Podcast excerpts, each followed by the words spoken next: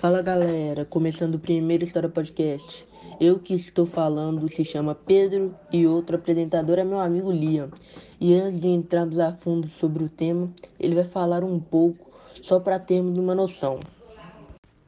Isso mesmo, Pedro. E o tema de hoje é a ditadura militar no Brasil. Então, ditadura militar foi o período que estendeu de 1964 a 1985.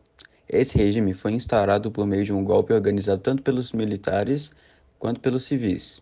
Esse golpe visou a derrubada do presidente João Goulart, deu início a um período de autoritarismo e repressão. Encerrou-se em 1985, quando Tancredo Neves foi eleito presidente do Brasil. Agora, depois desse breve resumo, vamos aprofundar mais e discutir, começando falando primeiro do golpe de 1964. Então, o golpe foi organizado por militares a partir 31 de março de 1964, concluindo por um golpe parlamentar 2 de abril de 1964. Mas o golpe não foi orquestrado só por militares, mas sim empresários do Brasil com o apoio dos Estados Unidos que visava a derrubada do João Goulart do projeto trabalhista. João Goulart, conhecido como Jango, assumiu a presidência em setembro de 1961 após um processo tenso conhecido como Campanha da Legalidade. Essa campanha foi uma mobilização civil e militar em 1961 para garantir a posse do João Goulart como presidente do Brasil, derrubando o veto dos ministros das Forças Armadas à sucessão legal do presidente Jânio Quadros, que tinha renunciado ao então vice-presidente Goulart. Após o risco de uma guerra civil, a solução encontrada foi permitir a posse de João Goulart em um regime parlamentarista, isso é, com poderes políticos reduzidos. A partir de janeiro de 1963, o sistema presidencialista retornou ao Brasil e Jango deu início à sua agente reformista. O projeto de reformas estruturais do seu governo ficou conhecido como Reforma de Base. As reformas de base organizavam reformas profundas em áreas essenciais do Brasil, tais como as áreas de habitação, bancária, agrária, educacional, etc. Dentro das reformas de base, a única que foi amplamente debatida e que gerou grande descarte para o governo de Jango foi a reforma agrária, principalmente porque ela mexia com os interesses dos grandes proprietários de terra. O debate pela reforma agrária foi crucial para o destino de Jango. A partir de setembro de 1963, os políticos do Partido Social Democrático, PSD, que faziam parte de uma base de governos, começaram a se transferir para a oposição, a oposição coordenada pela União Democrática Nacional, UDN. Não era somente as reformas de base que se destacavam. Uma lei de 1962, chamada Lei de Remissão de Lucro, também repercutiu fornecendo e desagradavam aos interesses americanos no Brasil, uma vez que proibiu suas empresas de enviarem mais de 10% dos lucros obtidos para fora do país. Sendo assim, já temos um breve quadro para entendermos a raiz do golpe. João Goulart era um político que tinha um forte relacionamento com sindicalistas. Isso lhe dava a fama de comunista. Além disso, seus projetos para o Brasil visaram transformações radicais que tinham como objetivo combater as desigualdades para gerar mais desenvolvimento ao país. Essas medidas de João Goulart desagradavam ao grande empresariado grupo que se beneficiavam do Estado do país e que via as reformas de Jango como prejudiciais a seus interesses. Além disso, a política trabalhista de Jango, no auge da Guerra Fria, era entendida como parte da doutrina comunista o que desagradava aos Estados Unidos. Por fim, em oposição ao trabalhista no Brasil, a UDN buscava retornar ao poder no Brasil de todas as formas. Assim, esses grupos começaram a se articular visando a derrubada do presidente. A partir de financiamentos realizados pela CIA, surgiram duas intuições no, no, país cujo objetivo era ampliar o desgaste do presidente e preparar o caminho para o golpe Instituto Brasileiro de Ação Democrática, IBED, e o Instituto de Pesquisa e Estados Sociais, IPES. A IBAD, por exemplo, realizou um maciço investimento em candidatos conservadores para eleições realizadas em 1962 e mais de 800 candidatos receberam financiamento dela. Já o IBIPES era um, um instituto de fachada que produzia matérias informativos a respeito do Brasil e da sociedade brasileira, mas que só secretamente reunia grande empresariado do país com militares para organizar um golpe contra Jango e a democracia. O envolvimento americano, além do apoio financeiro ocorrido, também em auxílio militar, caso o golpe contra o Jango não tivesse sucesso. O caminho para o golpe consolidou-se por meio de uma decisão do presidente comunicada no comício da Central do Brasil. Nesse comício, o presidente afirmou que as reformas de base seriam realizadas de toda maneira, o que alarmou os grupos que conspiravam contra o presidente, que entenderam a ação dele como uma guinada definitiva à esquerda. Em resposta, a ação do presidente foi organizada para dias depois a Marcha da Família com Deus pela Liberdade, realizada em São Paulo e que reuniu milhares de pessoas. Nesse momento ficava patente que existia uma parcela considerável da população adapta à pauta conservadora. O desgaste do governo Jango, aliado à conspiração golpista, levou a uma rebelião militar iniciada em 31 de março de 1964. Essa rebelião foi iniciada na quarta região militar localizada em Juiz de Fora e comandada por Olimpíado Mourão Filho. Nos dias seguintes, a rebelião cresceu e, como não houve reação do presidente, os parlamentos reuniram-se de forma extraordinária e consolidaram um golpe contra o Jango ao declarar declararem vaga ao presidente do Brasil em 2 de abril de 1974. Com o golpe civil-militar que derrubou João Goulart, Ranieri Mazzilli foi nomeado presidente provisório. No dia 9 de abril, foi emitido o Ato Institucional número 1, dispositivo de lei estabelecida ao aparato de repressão da ditadura. Humberto Castelo Branco foi escolhido, em eleição indireta, como presidente da ditadura, que se estendeu por 21 anos. Agora, depois dessa grande pauta, vamos discutir e falar o que achamos. E comece perguntando, Lia, o que você tem a dizer sobre tudo do golpe, dá sua opinião e fala para nós. Pedro, sinceramente, para mim a democracia é o conceito de sociedade, então isso é base de tudo, na minha opinião. E claramente não apoio a ditadura, mas tenho que admitir que o golpe foi muito bem executado. E sinceramente não consigo entender, já que foi um golpe para militares e pessoas poderosas da época se beneficiar, porque parte da população apoiaram esse golpe em manifestação. Concordo super com você e consigo entender por que os Estados Unidos apoiou o golpe. Como você falou, que acredita que a alma da sociedade é a democracia, naquela época, quando líderes ajudavam a população, não beneficiando muito as pessoas, grande, entre aspas, falavam que era comunista. E como os Estados Unidos estava na Guerra Fria, por esse motivo que os Estados Unidos apoiou o golpe. Ah, Pedro, uma coisa legal de se falar é os cinco nomes dos presidentes militares, né? É verdade. Você quer falar?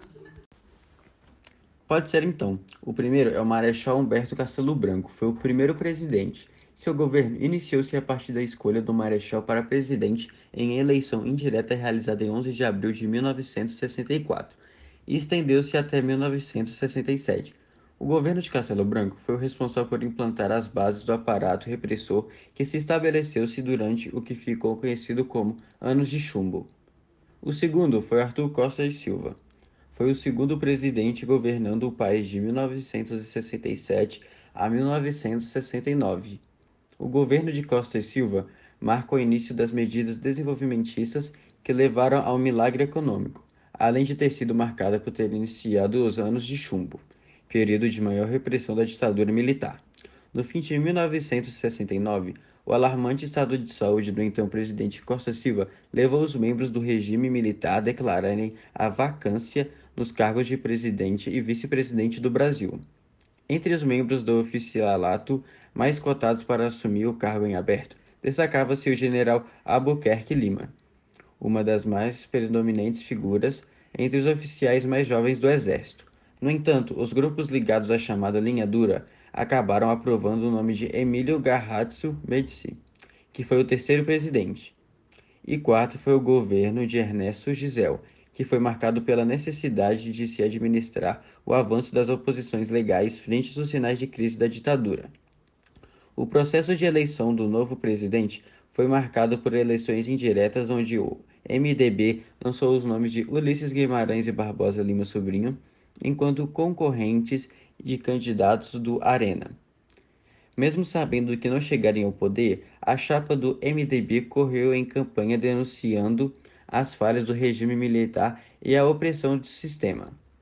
E o último foi o governador do general Figueiredo, que foi marcado por uma enorme crise econômica e o processo de reabertura política do país. Uma das mais principais medidas tomadas por esse novo governo foi abolir o sistema bipartidário e realizar a anistia política dos militares e perseguidores políticos. Inicialmente, o projeto de anistia não iria beneficiar todos os envolvidos com crimes políticos. No entanto, o projeto de lei sofreu alterações que perdoava todos os acusados de praticar tortura e devolvia direitos políticos plenos aos exilados. Depois de explicar, dar nossas opiniões e citar os presidentes, quero chamar uma convidada muito importante que vai falar tudo sobre a repressão, autoritarismo, tortura e resistência, como convicção, porque ela, dessa época, conosco, Maria Ferreira. Prazer pelo convite. Meu nome, como já dito, é Maria Ferreira, mas pode me chamar de Maria. É, nasci em 11 de dezembro de 1940 Portanto, tenho 81 anos e peguei todos os presidentes da ditadura. E estou aqui para dar meu relato e responder perguntas e dúvidas se for do meu alcance. Prazer é nosso ter você aqui. Queria começar perguntando o que vem na sua cabeça quando se fala em repressão. Li então, me vem na cabeça sofrimento tudo o que eu vi e sofri é baseado nessa palavra. Minhas cicatrizes parecem que se abrem de novo e na cabeça só lembro das prisões arbitrárias, das cassações, expurgos, tortura, execuções, o desaparecimento de cadáveres e até mesmo atentados com bombas. O aparato de repressão da ditadura é Deus por meio de diversos mecanismos, né?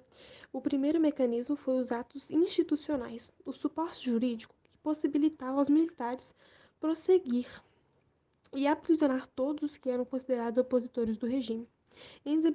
Exemplificando, o AL1 permitiu à ditadura prisionar pessoas indiscretamente em locais como navios e estádios de futebol e a expurgar pessoas do serviço público. Aí, com o tempo, o direito é, da população de escolher seu presidente foi retirado por volta da, do final de 1965.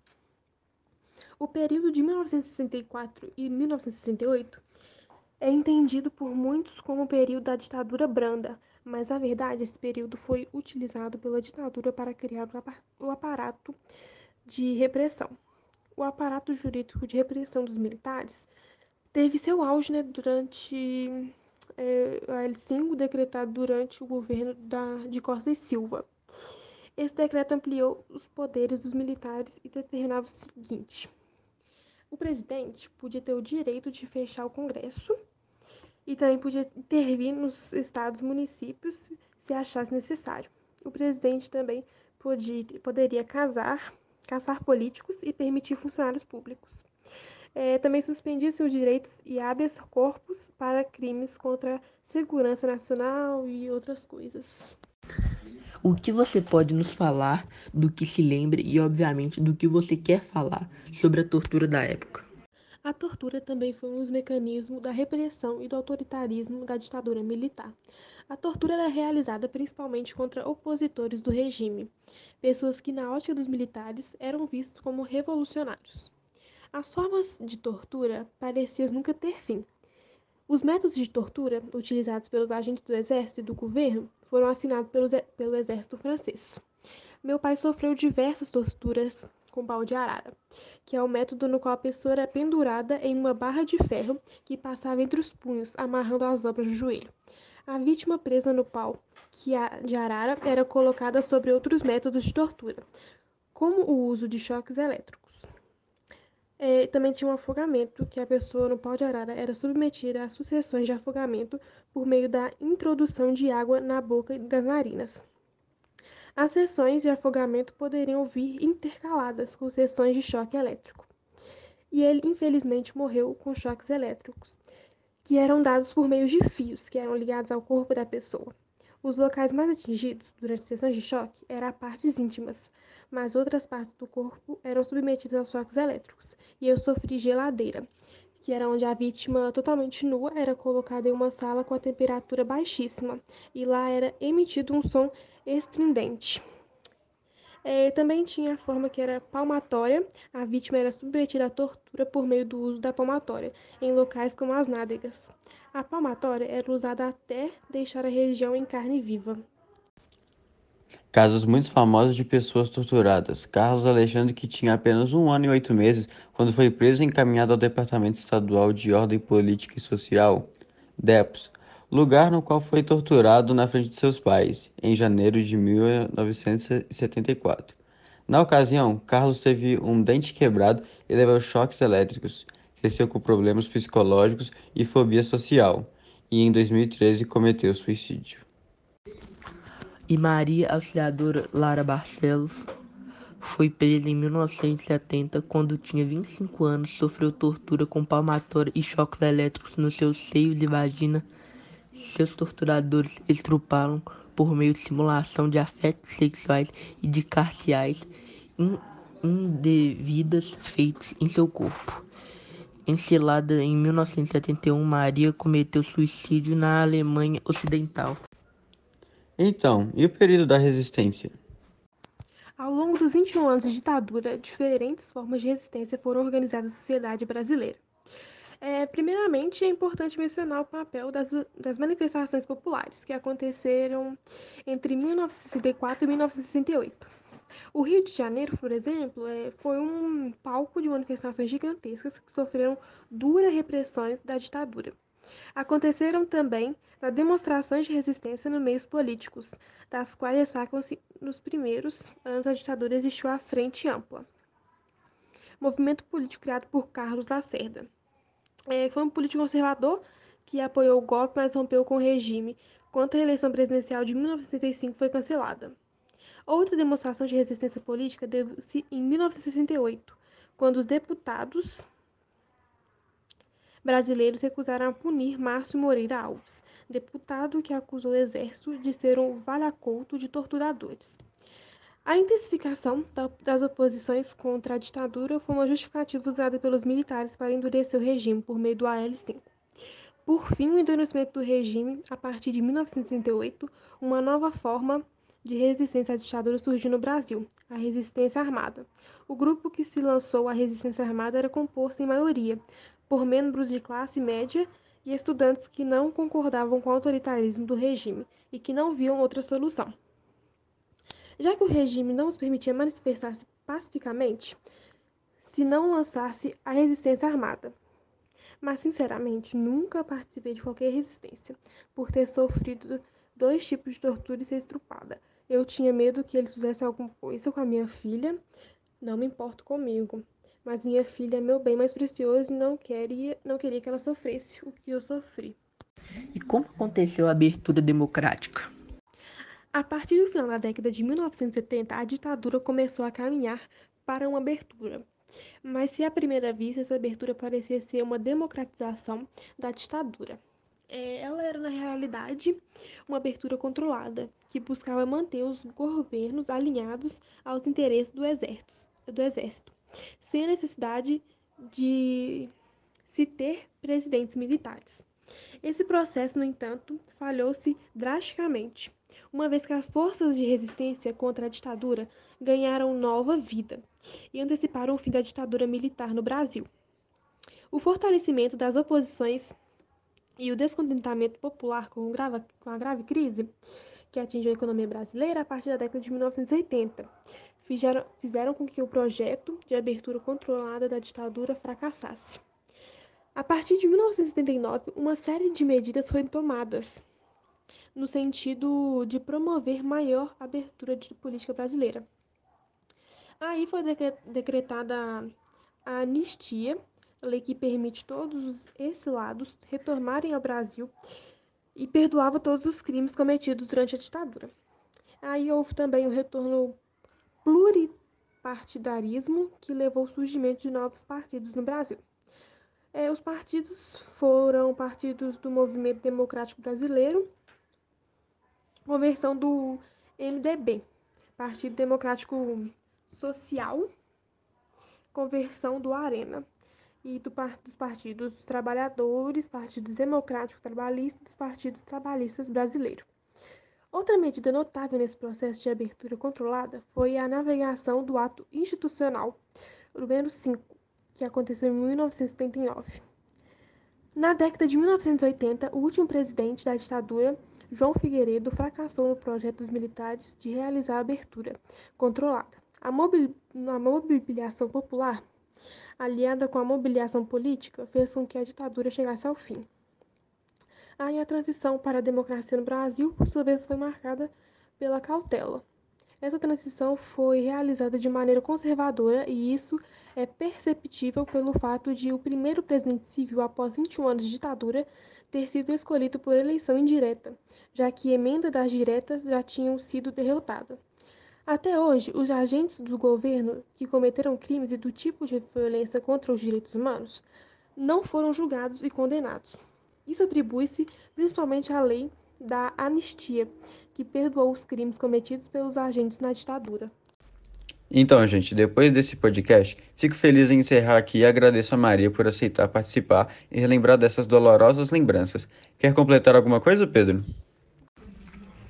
Eu queria complementar pedindo a vocês que deixem seu feedback, agradecer vocês e agradecer de novo a Maria. Isso é tudo, pessoal. Até o próximo episódio. Tchau, galera.